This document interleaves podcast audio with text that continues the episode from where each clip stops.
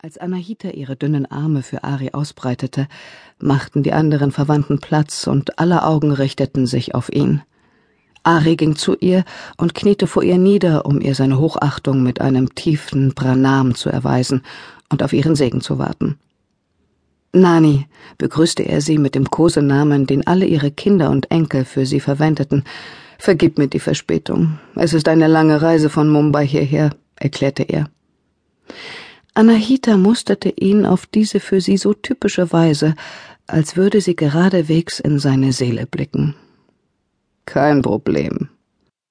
Dann berührte sie mit ihren kleinen, fast kindlichen Fingern leicht seine Wange und senkte die Stimme, so dass nur er sie verstehen konnte. Obwohl ich es immer als hilfreich empfinde, den Wecker zu stellen, wenn ich früh aufstehen muss. Sie zwinkerte ihm zu und gab ihm ein Zeichen, sich zu erheben. Dein Vater sagt, du lebst in Mumbai und bist ein erfolgreicher Geschäftsmann.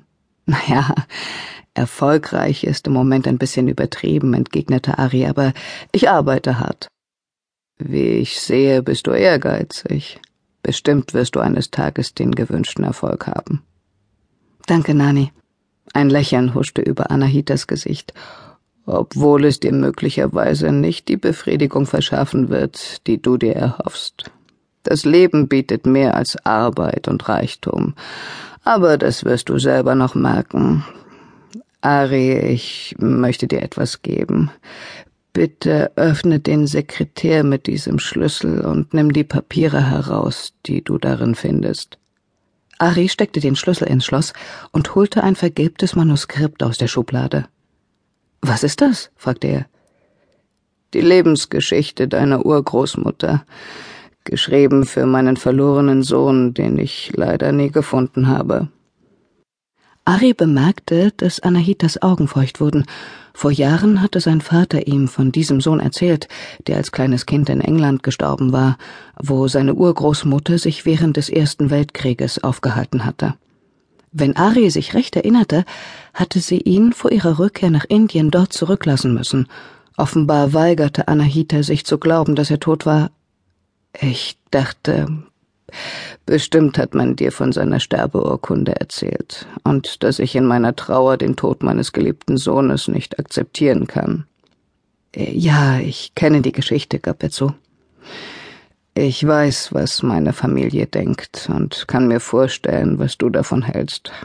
Doch glaube mir, es gibt mehr Dinge zwischen Himmel und Erde, als ein von Menschen verfasstes Dokument erklären kann.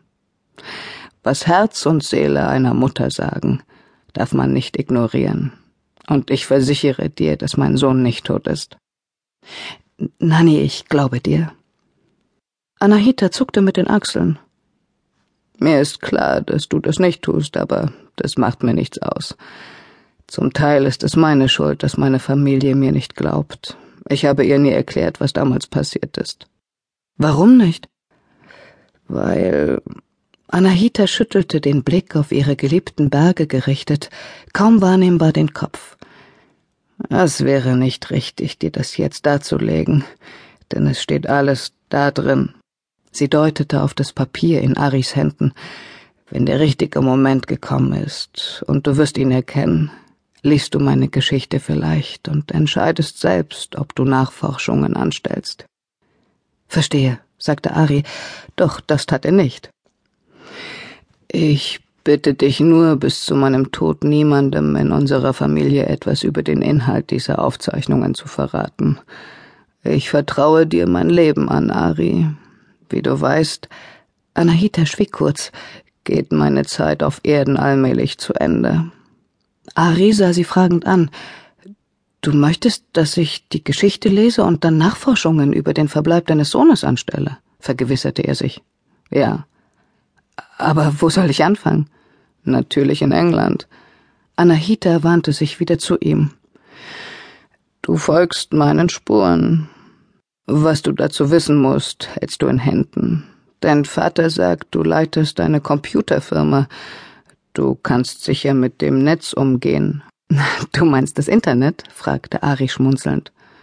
Ja, du brauchst wahrscheinlich nur ein paar Sekunden, um den Ort zu finden, an dem alles begann. Ari folgte dem Blick seiner Urgroßmutter.